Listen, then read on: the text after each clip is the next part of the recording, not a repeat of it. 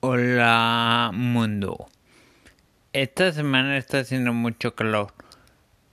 Leí que está haciendo más calor en San Francisco que en Las Vegas, pero recuerden, el cambio climático el catastrófico es un Me, me llegó un medallón de estoicismo que dice el obstáculo es el camino.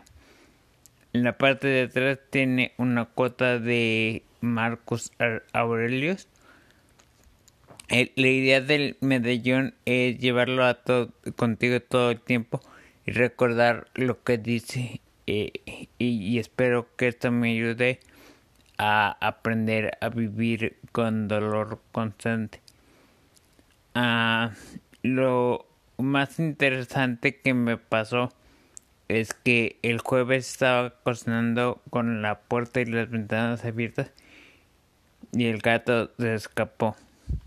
Eh, lo bueno es que ya está de regreso.